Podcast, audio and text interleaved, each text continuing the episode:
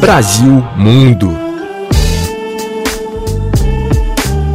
Vencendo literalmente as barreiras do ar, o Globetrotter brasileiro Luiz Tadeu Nunes e Silva viaja o mundo inteiro sozinho e desafia a própria mobilidade reduzida.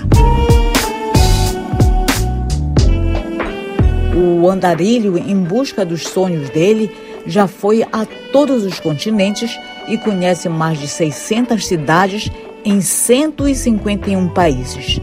Ele passa pela Holanda seguindo um roteiro que dessa vez vai terminar em Xangai, na China. Retornando às viagens internacionais, Luiz Tadeu vem à Europa trazendo na mala mensagens de motivação e autossuperação. Na Holanda, ele fala sobre o livro Das Muletas Fisasas, que lançou durante a pandemia da Covid. Esse livro, ele é a história da minha vida depois que eu sofri um acidente de carro em 2003, os cinco anos que eu passei sem caminhar, as 43 cirurgias que eu fui submetido e a maneira como eu encarei a vida a partir desse momento. Hoje eu ando pelo mundo como mostrando para as pessoas o que é possível você se reinventar após um grave acidente de carro. Isso consta do livro, fala da minha visão de mundo, como é que eu encaro a situação depois do, do acidente que eu sofri, porque eu, eu dou palestra e nessas palestras, basicamente, eu tento passar para as pessoas que cada um pode se reinventar de alguma maneira e não ficar preso aos seus, aos seus problemas. Eu sou frasista e a frase é o resumo de um pensamento. Eu gosto muito de uma frase que diz: ter problema na vida é inevitável deixar-se abater por eles é opcional.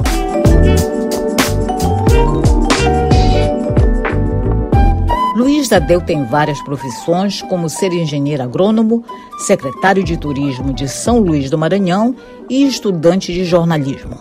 Ele conta que as viagens surgiram como uma compensação para os cinco anos que ficou preso a leitos de hospital.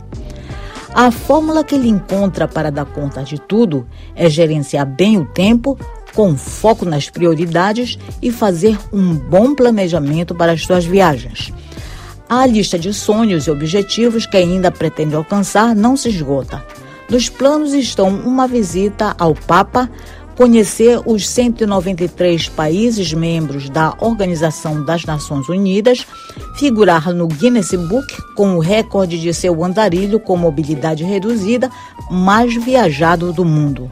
Somando-se aos planos, aos preparativos que estão em andamento e que vão fazer de Luiz Tadeu a primeira pessoa de muletas a visitar a restrita área da Antártida. Para ir para a Antártida, tem que ter a autorização do governo brasileiro através da Marinha. A Marinha do Brasil é quem administra a base lá na Antártida.